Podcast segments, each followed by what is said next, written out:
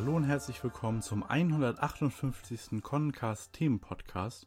Wir reden heute über den achten Band von Jaiba. Ich bin Lasse und heute an meiner Seite sind Olli. Hallo Olli. Hallo zusammen. Acht Bände haben wir schon von Jaiba. Wahnsinn. Und Philipp. Hallo Philipp.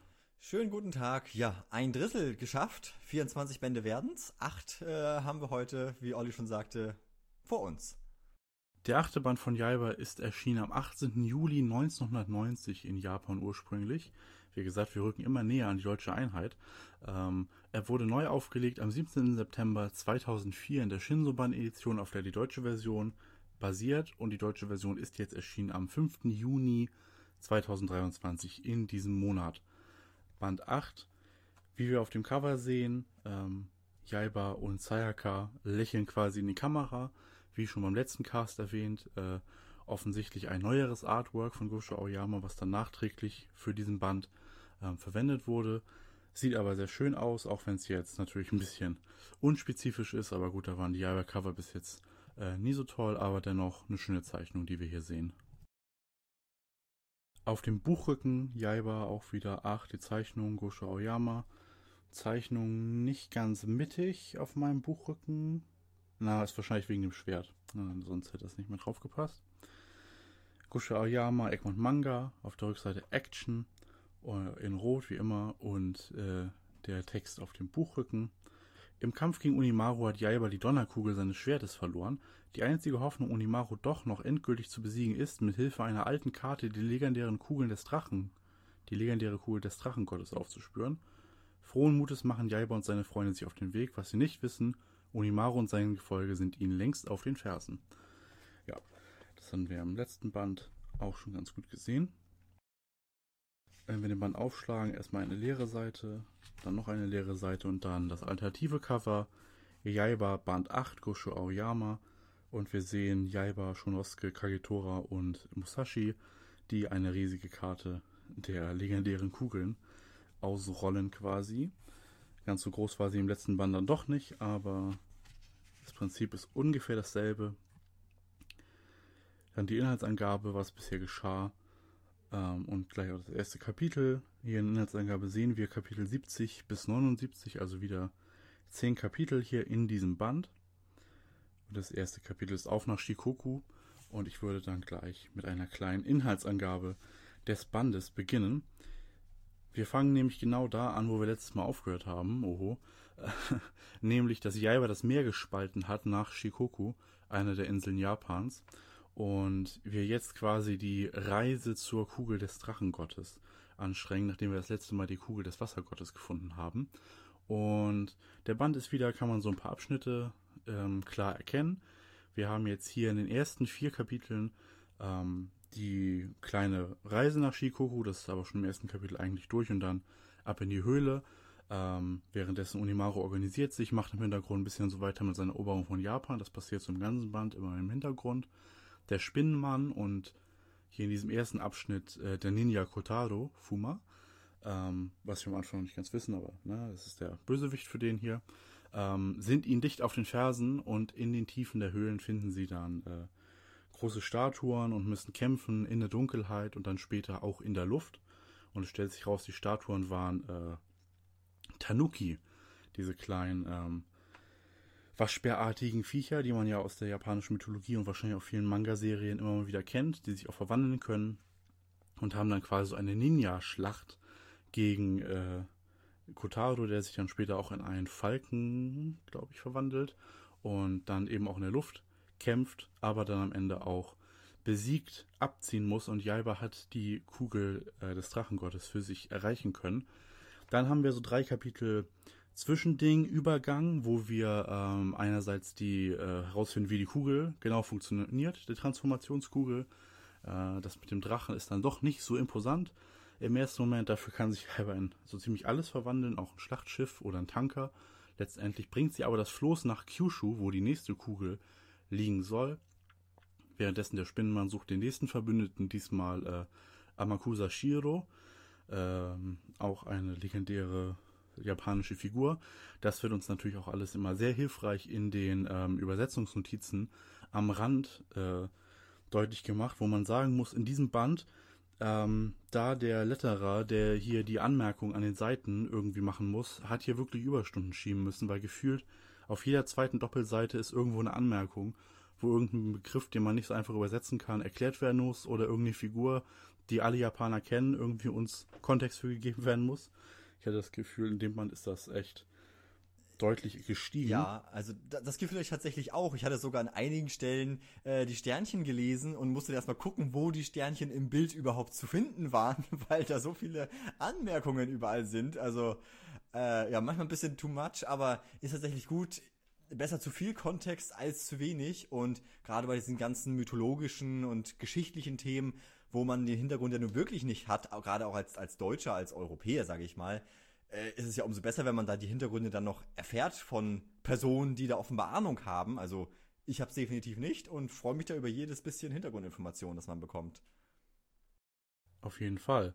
Ein bisschen Hintergrundinformation kriegen auch Jaiba und seine Gefährten, denn während sie in Kyushu in einer äh, in einem Gasthof von Onimarus Handlagern dargehalten werden, äh, damit sie nicht einfach die Kugel finden, bemerkt Jaiba zufällig ein Deckengemälde, ähm, was die Geschichte des Ortes erklärt und ihnen den Hinweis auf die nächste Kugel gibt, was dann übergeht in den dritten Teil, quasi die letzten drei Kapitel dieses Bandes, wo es dann in Richtung Berg Aso geht, oder der Assi-Berg, wie Jaiba immer sagt, ähm, wo sie dann die Feuerkugel finden wollen. Unterstützt werden sie dabei vom Seesternmann, der hier sein Comeback feiert, nachdem er äh, geheiratet hat und ein Kind hat, was Timeline-mäßig überhaupt nicht hinpasst, wie auch gelampshaded wird in diesem Band dass ja alles zeitlich gar nicht hinkommt. Aber naja, er hat jetzt ein Familienmensch und ähm, schließt sich aber männlich, wie er ist, der Gruppe nochmal an, um sie zur Feuerkugel zu führen. Da geht es dann, nachdem die Kugel endlich im Besitz ist, den äh, Showdown oder die Konfrontation zwischen Shiro und äh, Jaiba, wobei sie sich erst ein klassisches Duell liefern und dann später auch ein Verwandlungsduell. Und als da alles aussichtslos schien, sagt der Seesternmann zu Jaiba, der, also der Seesternmann hat sich im Vulkan schwer verletzt, ist ausgetrocknet und sagt, nimm die Feuerkugel, ich will sie ein letztes Mal noch mal sehen. Und Jaiba dann auf der letzten Seite dieses Bandes nimmt die Feuerkugel in sein Schwert und bereitet sich vor, mit der neuen Kraft gegen Shiro zu kämpfen. Und das ist dann unser Cliffhanger. Das ist so das ungefähr, was in diesem Band passiert. Zuerst mal der erste Teil, im Dunkeln, der Ninja Kotaro, die Tanuki. Ich muss sagen, ich finde, ähm, so, das hat sich fast für mich ein bisschen gezogen, diese Suche. Das sind ja, also es sind vier Kapitel. Und da das mit der Höhle und mit Kotaro und alles, also das war jetzt so ein. Normalerweise geht bei Yara immer das alles ziemlich schnell.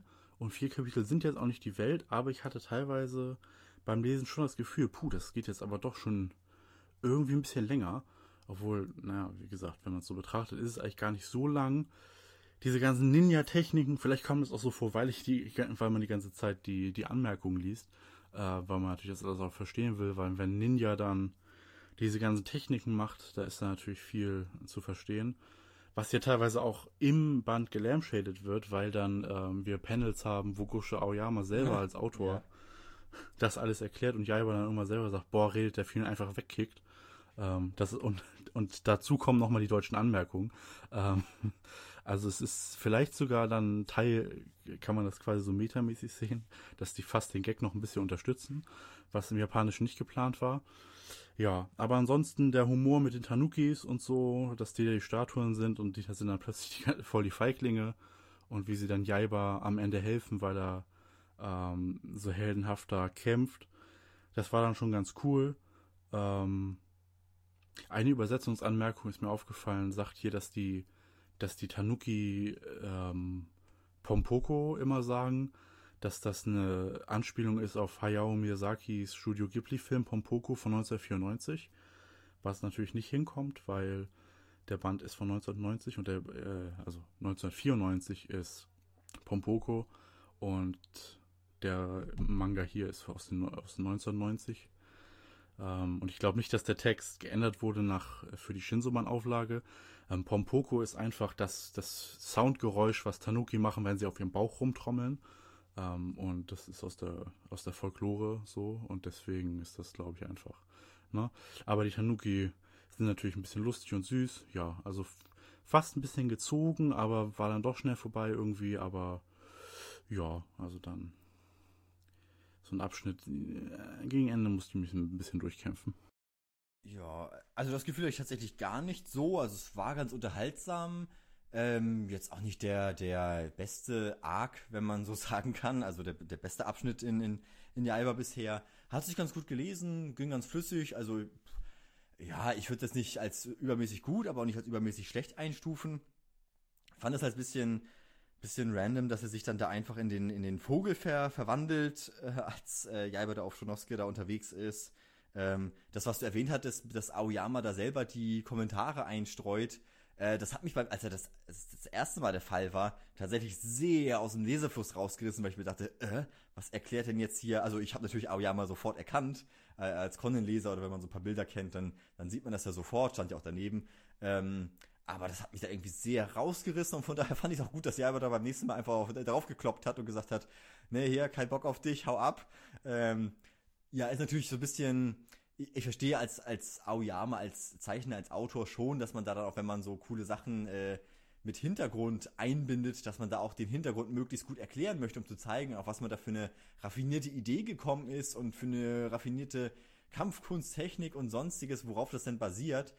Ähm, ja, aber das kann man auch irgendwie anders tun. Also ich hatte, hatte mir dann beim Lesen gedacht, das ist so das, was man wahrscheinlich in, bei, bei einem Conan-Band im Vorwort, äh, wo Aoyama ja immer so seine zehn Zeilen hat, wo man das dann so ein bisschen erwähnen würde oder könnte, ähm, statt hier halt so mittendrin einfach ein Panel zu machen. Aber ich meine, das ist halt der, der Stil von damals, äh, ist vielleicht auch ganz in, in, in Ordnung. Also, ja, ich habe mich, glaube ich, habe mich, ich, viel zu lange damit aufgehalten, obwohl es so die zwei Panel, also drei Panel waren.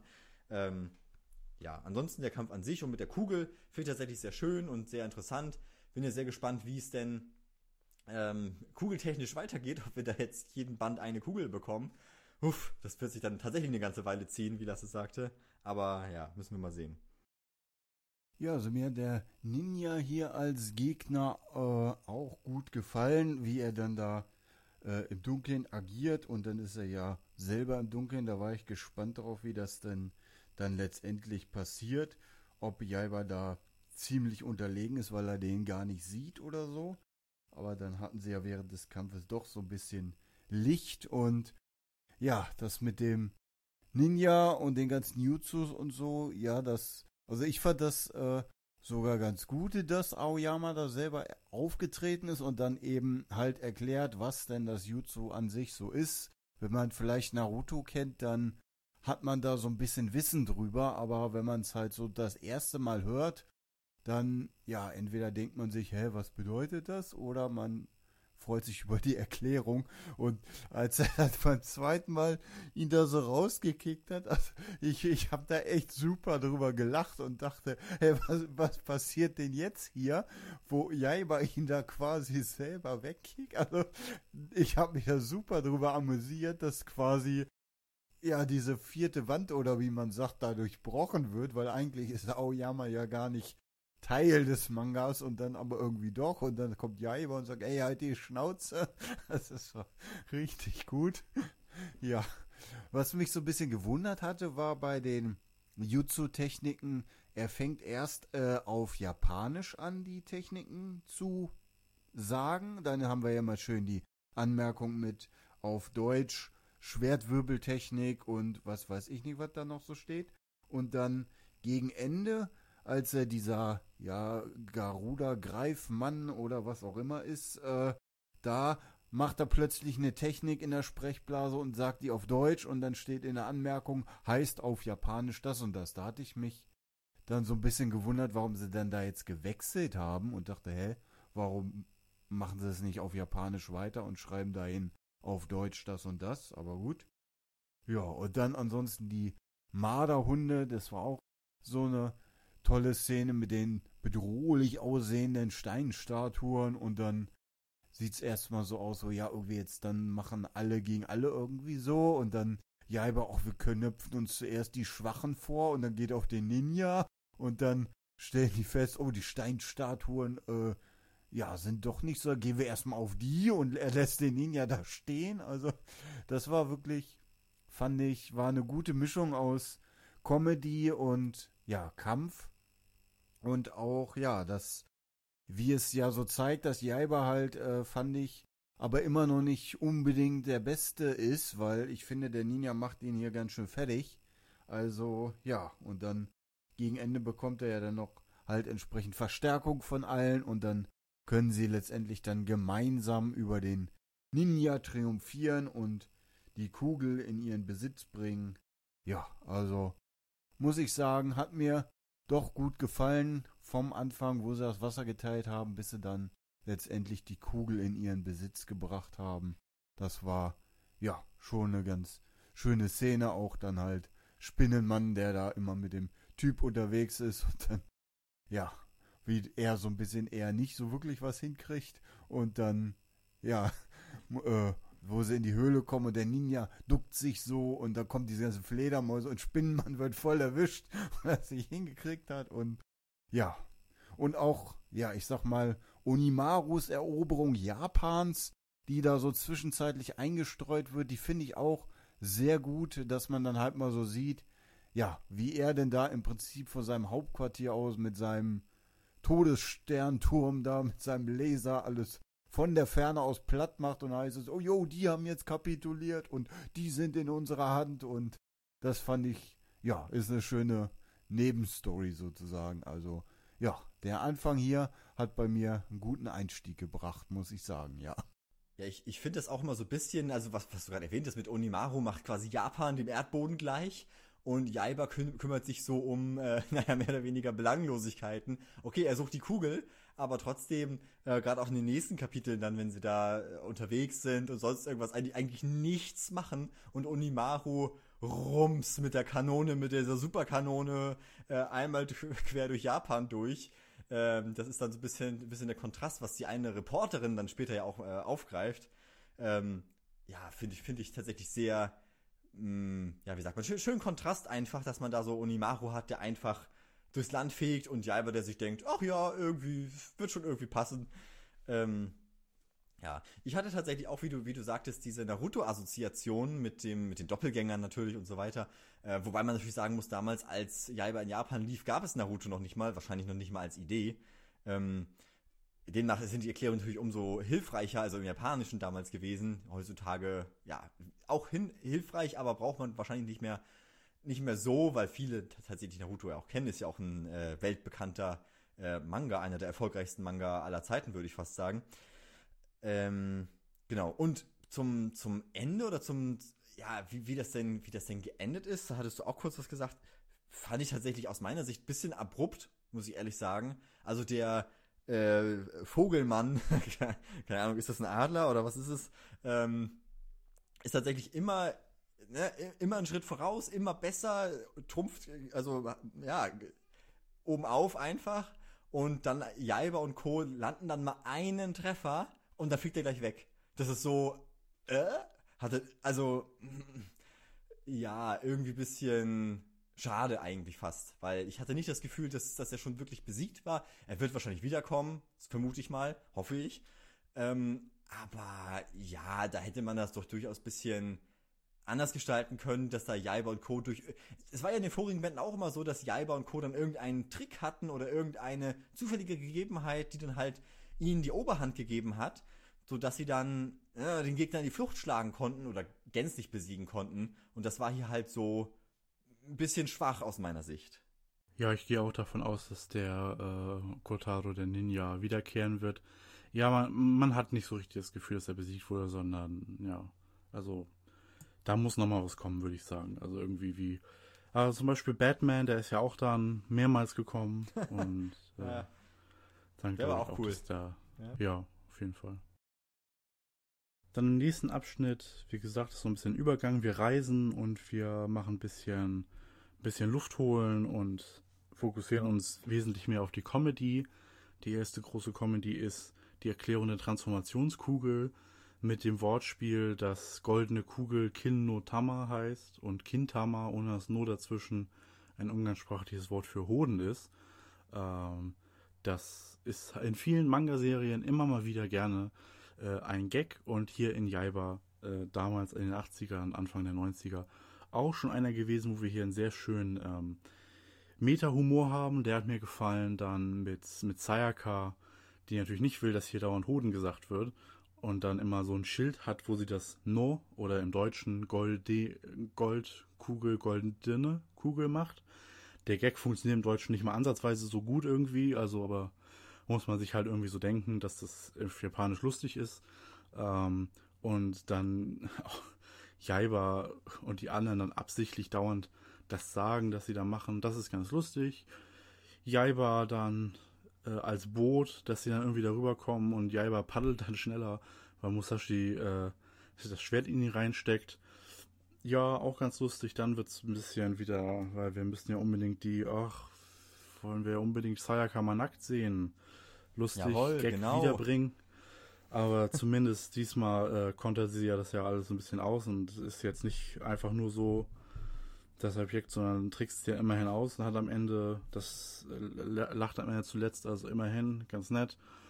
Ja, und dann noch so ein bisschen mit den Göttern da. Äh, die Götter werden alle angerufen und sind alle ahnungslos. Die 32 Shinto-Götter, die dieser christliche Shiro da irgendwie alle anruft, während sie äh, festgehalten werden da in, einem Gasthof mit den äh, Frauen und alles. Ja, aber dann kriegen wir da ja schon das Ding. Ähm, und im Hintergrund immer noch so ein bisschen Unimaru-Zeug. Ja, ich weiß jetzt nicht, ob wir jetzt wirklich drei ganze Kapitel gebraucht hätten, bevor wir die konkrete Spur haben zur nächsten Kugel. Und ja, ja, wie und Hälfte der Gags, also ein Kapitel ist ja fast nur dieser Gag mit, mit Sayaka. Wie gesagt, finde ich nicht, nicht mehr so lustig. Dafür aber das mit der, mit der Kinotama, das ist schön lustig und auch so dieser Meta-Humor-mäßig, dass die, die Charaktere mit den Sprechblasen interagieren, ist ja quasi so wie mit dass Jaiba Aoyama wegkickt und so. Das ist ja auch so dieses Meta, vierte Wand äh, mäßige. Ähm, das fand ich auch schon Dragon Ball lustig. In Dragon Ball gibt es ja eine Szene, wo Son Goku, ähm, ich glaube es ist äh, Yamchu, wo er ihn trifft, indem er sein, äh, indem man in Energiekugel an dem Panelrand abprallen lässt und ihn so trifft und dann das Panel kaputt geht. Ähm, und hier auch dieser metamäßige Humor, das funktioniert ganz gut. Also Hälfte der Gags ganz lustig und vielleicht so als Verschnaufen ganz gut, aber vielleicht ein Kapitel weniger hätte es dann auch getan. Ja, also kann ich nur, nur zustimmen. Ähm, also immer wenn es um diese Szenen geht, ja, wir gehen jetzt mal wieder in Onsen, irgendwie baden und die dann alle Sayaka hinterhergeiern, denke ich mir schon immer so, äh, bitte lass es nicht zu sehr ausarten, bitte lass es halbwegs äh, vernünftig ablaufen. Und das ist dann so, ja, das hat sich tatsächlich hier wirklich sehr gezogen, war ein bisschen unnötig und naja, naja, naja, was soll man sagen? Also, mh, hm, ja, fand es auch tatsächlich ganz interessant, wie der Besitzer dieses, äh, ja, Onsen war es ja, oder Ryokan, wie der da so ein bisschen umgesprungen ist und dass er so, hey, hey, hey, ja hier, ihr müsst unbedingt hier bleiben und alles Mögliche in Erwägung gezogen hat, damit die Gruppe halt äh, vor Ort bleibt. Das war ganz amüsant. Aber ja, diese, gut, mit dem Onsen und äh, ja, Sayaka nackt sehen und dann nee, nee, ich gehe jetzt erstmal äh, einkaufen, sonstiges. Äh, ja, ja, ja, macht halt ein bisschen weniger und vor allem, dass sie alle da so hinterher sind und keine Ahnung. Das, das brauchst du mich halt überhaupt nicht. Ist natürlich so ein bisschen Aoyama-Humor, ich verstehe schon und ja, aber naja, naja. Naja, wie gesagt, das ist ja auch die Zeit. Also, wir hatten ja das auch alles in Dragon Ball und das ist ja so dieser klassische 80er äh, schon humormäßige und das ist ja auch alles. Später mit Naruto hatten wir das ja auch immer dann mit dem Sexy no Jutsu, also diese ganzen ja, ich edgy Witze, das ist, das ist ja leider. Nur das Problem ist halt, wenn das dann irgendwie Sayaka ist, die ist 14 und so. Das ist, ist ja auch als, heutz, ja, heutzutage macht man das nicht mehr so deutlich. Ja, und als Magazin ist man natürlich in Japan auch auf jugendliche Zielgruppe ausgelegt, also ins, ne, Teenager und sonstige. Ähm, klar, da muss man natürlich auch ein bisschen äh, das bedienen, ob es jetzt andere Serien tun oder ob Jaiba bzw. Conan oder, naja, wie du sagtest, Naruto etc. das tun, ist dann immer so ein bisschen die Abwägungssache. Ja, ich, ich fand aber auch, ja? Nee, ich, ich fand aber auch das mit der, mit der goldenen Kugel, die du angesprochen hattest, tatsächlich sehr interessant und äh, ja, ich hatte mich erst, erst gefragt, hm, ja, ob das irgendwie ein, ein Fehler war mit diesem, dass das Gold Ene, dass das so schwarz hinterlegt war in der Kapitelübersicht, dass da so ein bisschen schon mit dem mit, mit den Farben gespielt wurde. So, naja, so viele Farben hat man nicht und schwarz und weiß sind ja auch gar keine Farben, ähm, wenn man das genau betrachten möchte. Aber ja, man hat natürlich hier die Schwierigkeit, dass es im Japanischen wahrscheinlich sehr gut funktioniert hat. Ähm, und dann im Deutschen man sich so ein bisschen überlegen musste, ja, wie macht man das jetzt? Und hat dann so einen, für, aus meiner Sicht, sehr guten Mittelweg oder sehr gute Lösung sogar gefunden. Ähm, auch, dass die, die Panels dann so angeordnet oder die, die Texte in den Panels so äh, gestaltet oder den Satz so gedreht, dass äh, quasi das, wenn, wo Sayaka den Stift hinhält oder diese, die, äh, ja, ist kein Stift, sondern die, die, die, die ja, das eine Schild sozusagen hinbapselt, ähm, dass das halt so passt mit dem anderen Text. Ganz gut gelöst, also richtig gut gelöst. Ähm, ja, also Daumen hoch dafür. Ja, das muss man echt sagen, dass das Lettering da, das war wichtig, dass das Lettering da überall wirklich perfekt passt. Sonst haben wir halt, dass Sayaka das irgendwo hinhält und dann der deutsche Satz nicht da perfekt anschließt. Dann wäre es natürlich, das wäre katastrophal gewesen. Also da war es wirklich wichtig, dass das Lettering da on point ist und das äh, haben sie auch geschafft. Das ist wirklich gut. Ja, genau, ihr habt's gesagt. Also das war auch tatsächlich mein erster Gedanke beim Inhaltsverzeichnis. Genau wie Philipp dachte ich, hä, was haben sie da jetzt gemacht? Haben sie irgendwie Druckfehler drinne? Und dass sie das jetzt entsprechend dann erklären und als das dann ja gelaufen ist, da wusste ich dann, ah, das war Absicht und richtig gut und ja, hat mir dann auch sehr gut gefallen und ja, auch wie sie das dann absichtlich immer sagen und ja, Sayaka da so ein bisschen, ja, überfordert ist und dass er so, jetzt reicht's aber mal, hört auf mit dem Scheiß und ja, sehr gut. Und dann auch diese Transformation, wie Jaiba dann so sich in diese verschiedenen Boote erstmal verwandelt und dann so riesige ja. Boote und letztendlich wird es so ein komisches Floß, wo ich dann so dachte, warum nehmen die denn wenigstens ein kleines Motorboot nicht, wenn sie schon so einen riesen Tanker haben und am Ende ist es so ein komisches Floß, wo er dann da selber paddeln muss auch noch. Also, ja, das war auch äh, so sehr lustig und dann sticht er ihn da mit dem Schwert rein und dann wird es auf einmal äh, schneller und dann passt es wieder. Ja, und dann, ja, die Situation mit dem Onsen halt, äh, ja, wo sie dann da quasi warten und ja, der Typ hält die da erstmal alle fest, bis äh, die anderen da, die Bösen, mal irgendwelche Informationen rauskriegen. Das fand ich auch schon so ein bisschen okay, sie rufen den ersten und das ist so ein alter Opi-Geist, sag ich mal, und der hat so ein bisschen Gedächtnis, ich weiß nichts von der Kugel und die sind, äh, wieso weißt du das, du bist allmächtiges Orakel? Und dann hinterher kommt irgendwie raus, sie haben schon 37 angerufen, wo ich so dachte, hä, was machen die denn da? Und ja, dann eben entsprechend, ja, wie die da festgehalten werden, das ist auch so eine Sache, ja, und dann muss ich sagen, dass letztendlich der Hinweis mit der Kugel, dieses Deckengemälde, das fand ich dann richtig gut, dass das quasi dann aufgedeckt wurde und dass sie dann daran, anhand dessen halt quasi dann weitermachen.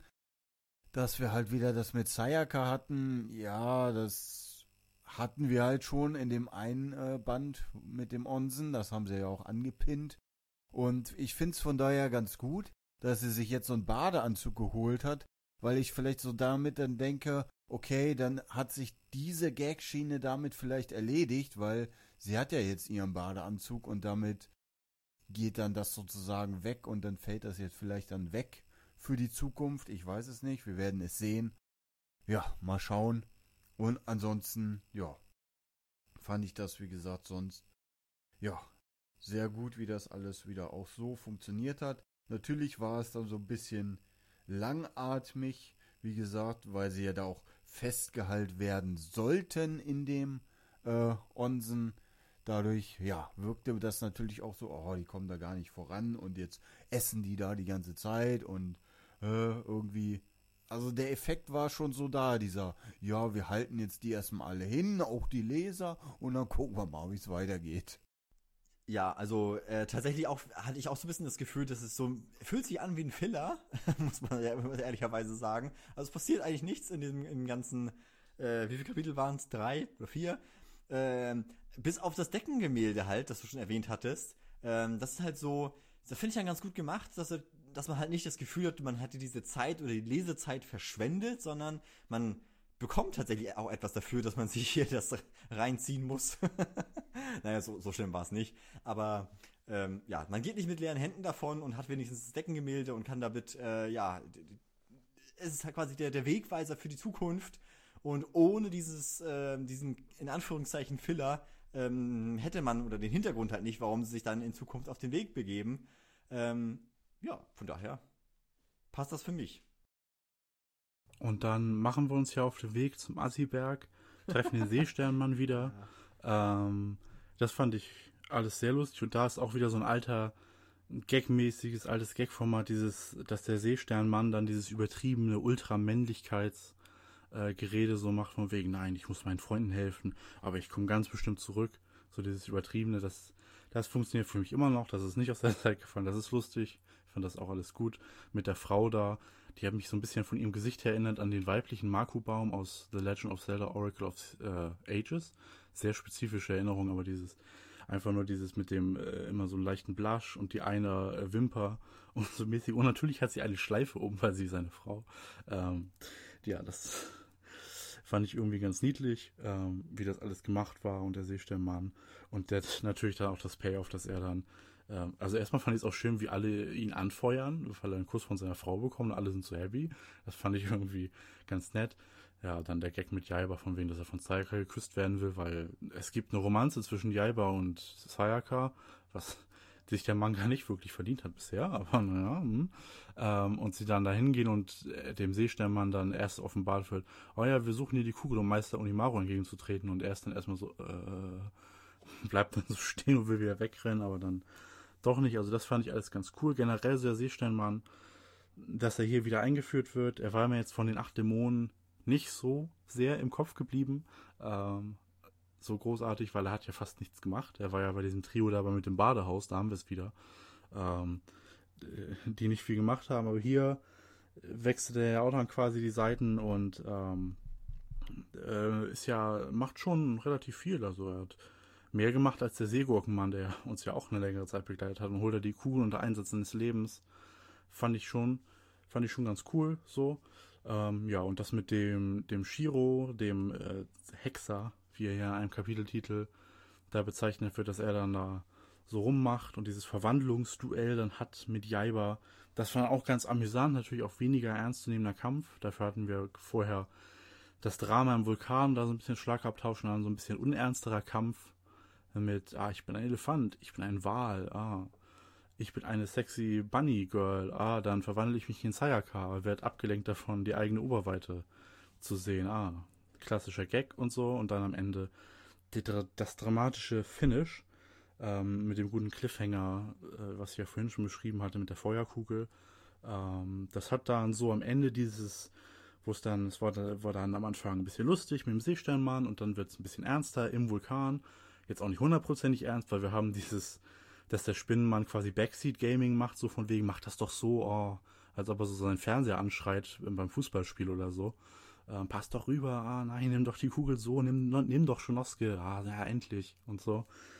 Und dann aber ein bisschen ernsterer Kampf und der Seesternmann auffällt sich und so.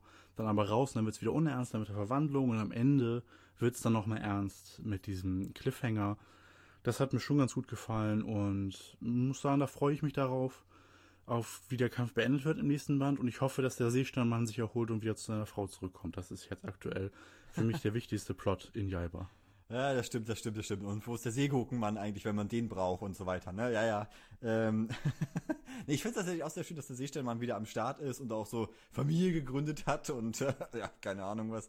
Äh, so ein bisschen komische Story dazu, aber ist ganz, ganz amüsant. Und ja, ansonsten kann ich dir nur zustimmen. Also spannende Szenen allemal. Immer so ein bisschen auf und ab, bisschen Comedy, bisschen Action, bisschen Spannung. Äh, alles mit dabei und eigentlich rundum. Das ist das, was mich so ein bisschen geflasht hatte. Also ich hatte, als, als ich äh, den Band angefangen hatte zu lesen, hatte ich so die ersten Kapitel gelesen, dachte mir so, ja, okay. Nächsten Tag noch ein paar Kapitel gelesen, ja, ja. Und dann, als es dann hier losging mit dieser, mit dieser Action, da hat mich tatsächlich gefesselt. Aber ja, war dann schon wieder sehr schnell vorbei. Deswegen freue ich mich auf den nächsten Band. Ähm, aber das ist genau das eigentlich, weswegen ich Jaiba lese oder insbesondere lese. Natürlich gehören auch so ein bisschen die Aufbaukapitel mit dazu, aber hier ist sehr schön, dass man einfach den ja, den Kampf, das ewige Auf und Ab hat und ja, dass es äh, gefühlt sehr vorangeht. Ja, hier haben wir auch wieder diese gesunde Mischung aus Kampf und Humor. Äh, zuerst dann natürlich der das Wiedersehen mit Seesternfrau erstmal, wo sie in diesen Laden gehen, wo Seestern-Merch verkauft wird mit äh, T-Shirts und Essen und so. Und da kommt diese Seesterndame rein und dann, wow, du bist Seesternmann und dann, nein, ich bin eine Frau und dann dachte ich, okay. Und da kommt aber wirklich Seesternmann rein und dann erzählt er so, ja, und seitdem, und wir haben dann geheiratet und jetzt haben wir sogar ein Kind und Kojiro steht da hinten und sagt dann irgendwie, die Rechnung geht aber nicht auf, hä? Das war so ein bisschen, hä?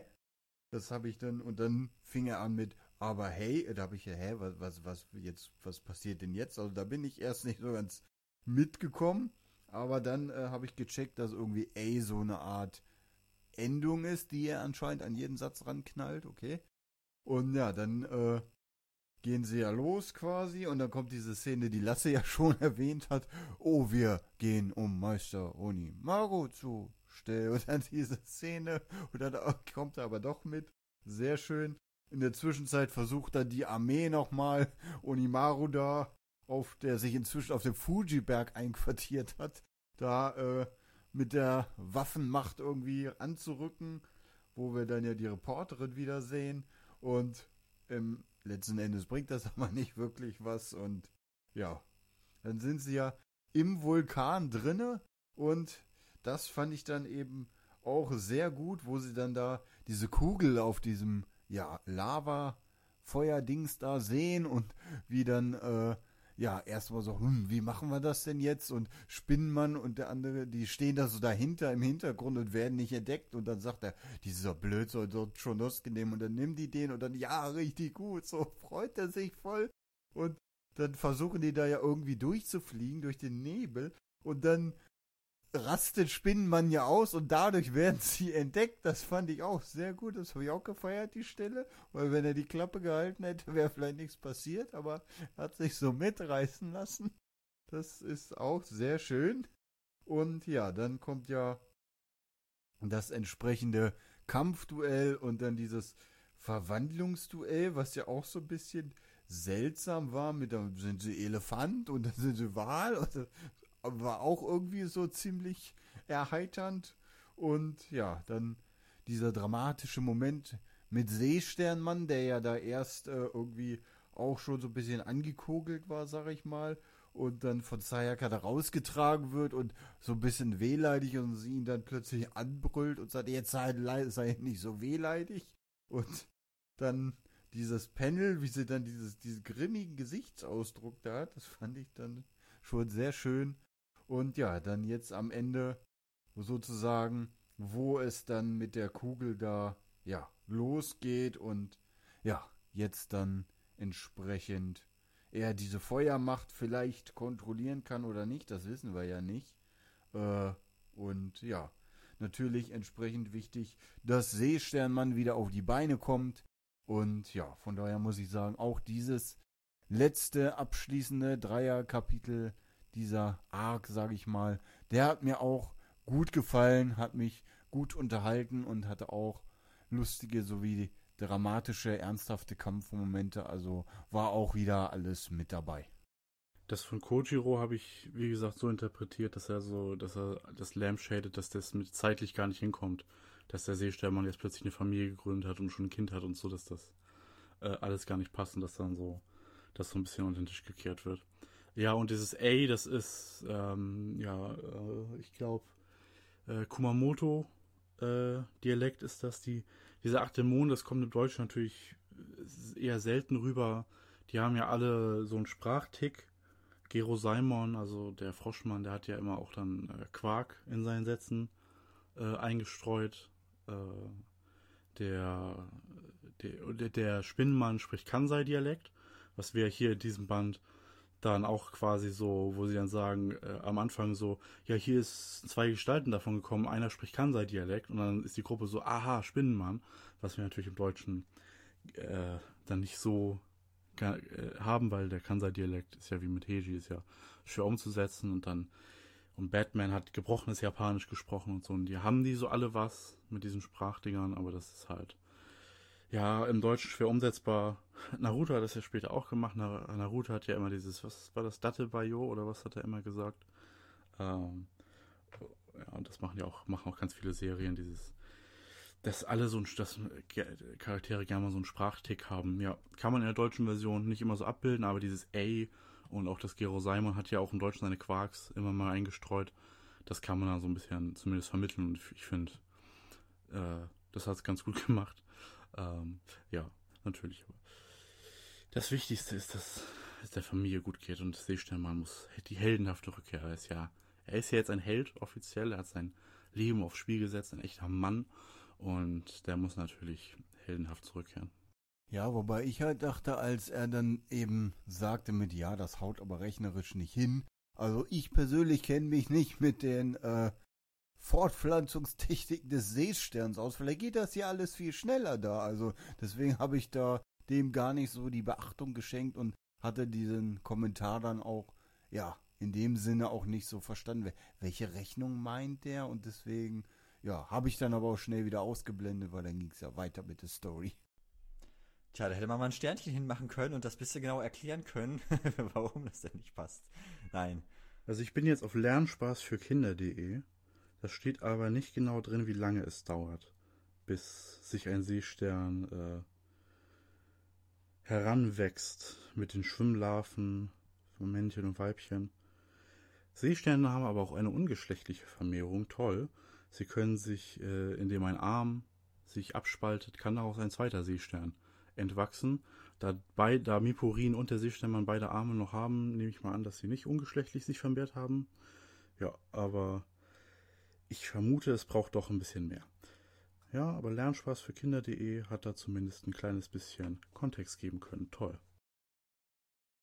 Und damit sind wir dann äh, ja am Ende dieses Jaiba-Bandes angelangt. Jaiba Band 8 Ende steht da, während Jaiba in Flammen steht. Dann haben wir eine leere Seite und dann die übliche Werbung. Diesmal nicht so viel Werbung. Da hat das von der Seitenbindung her nicht für ein bisschen, nicht so, so viel gereicht. Und es hat auch keine Conan-Werbung leider in den Band geschafft. Also Detektiv Conan wird hier verschwiegen am Ende vom Band.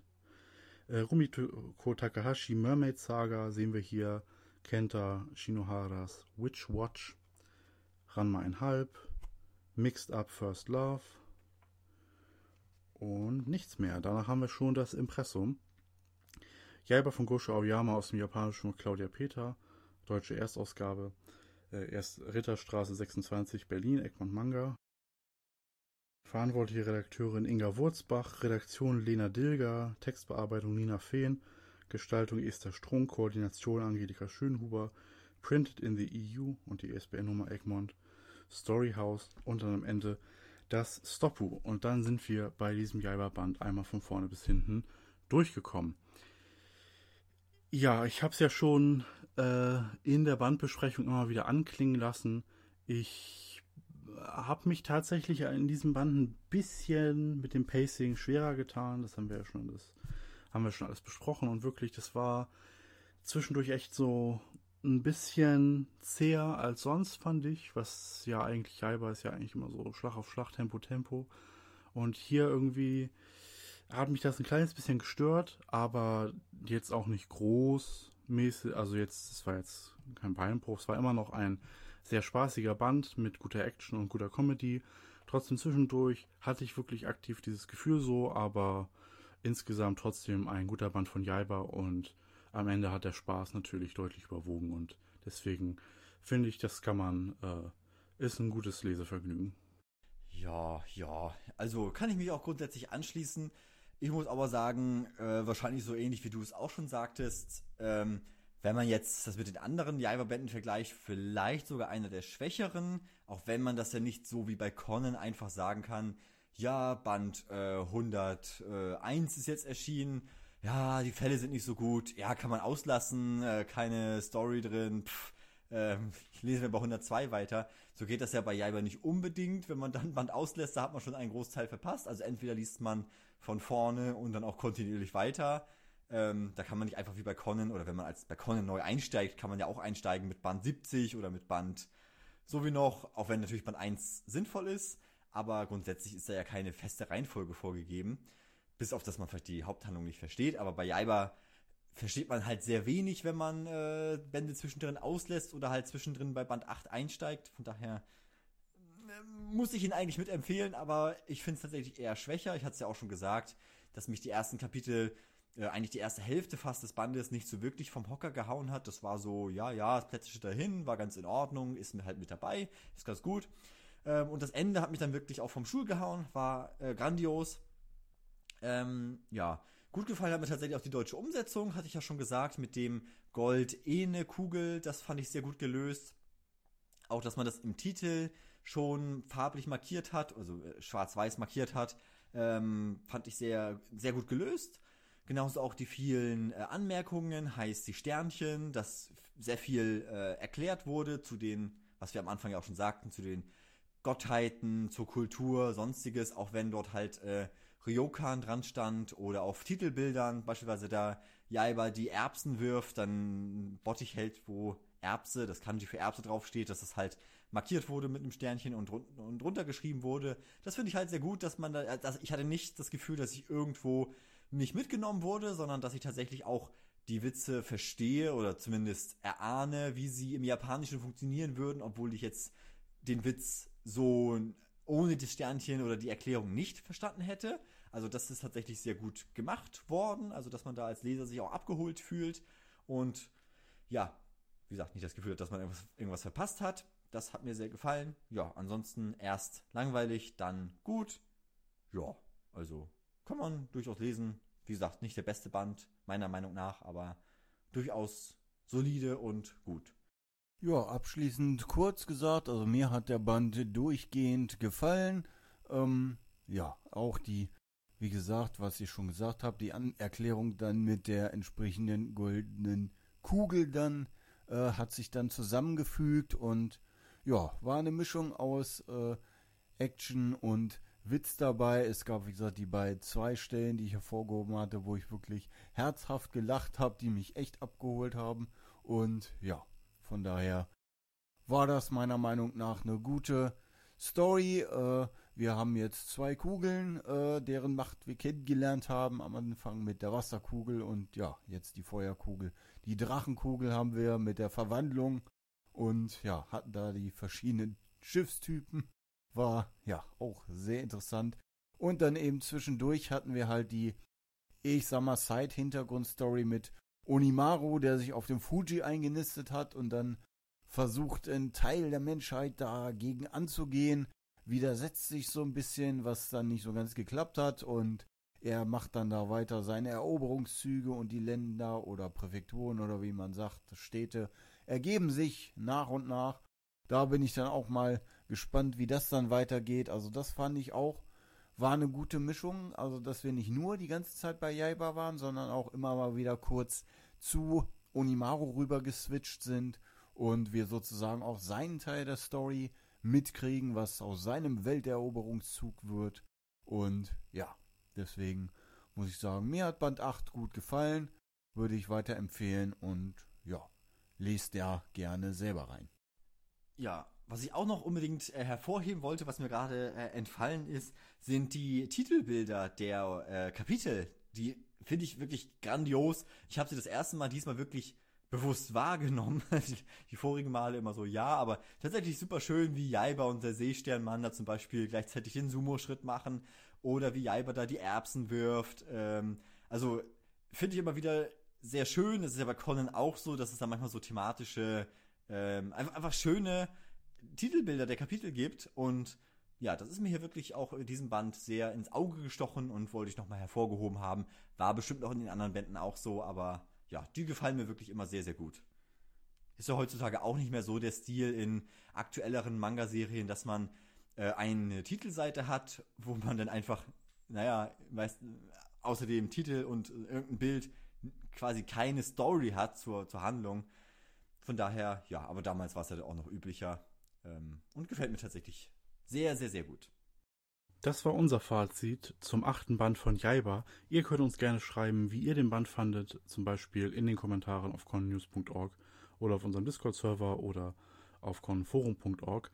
Wir sind damit jetzt auch schon am Ende dieses Concast Themen-Podcasts angelangt und ich verweise nochmal auf diese Projektseiten, die ich gerade eben schon angedeutet habe. connews.org versorgen wir euch mit den aktuellen News zu Jaiba Magic Kaito, Con, Detektiv Conan und Gosho Aoyama allgemein. Da hört ihr jetzt vielleicht gerade diesen Podcast. Äh, auf conwiki.org haben wir ein umfangreiches, tolles Mitmache-Wiki, wo ihr euch über alles informieren könnt oder auch Selbstwissen beitragen könnt. Conform.org könnt ihr mit anderen Leuten diskutieren oder wenn ihr lieber chatten wollt auf unserem Discord-Server, dann geht das unter connews.org slash discord. Da findet ihr den Invite-Link. Auf Social Media sind wir zu finden auf twitter.com slash connews, facebook.com slash connews, youtube.com slash connews und instagram.com slash connews. Unterstützen geht über Amazon Affiliate Links, über unseren Patreon oder indem ihr unseren Discord-Server mit einem Nitro Boost ausstattet. Ich bedanke mich nochmal ganz recht herzlich fürs Zuhören und sage Tschüss, bis zum nächsten Mal. Tschüss, danke fürs Zuhören. Auch ich bedanke mich fürs Zuhören und wünsche euch viel Spaß beim Lesen von Jaiba 8.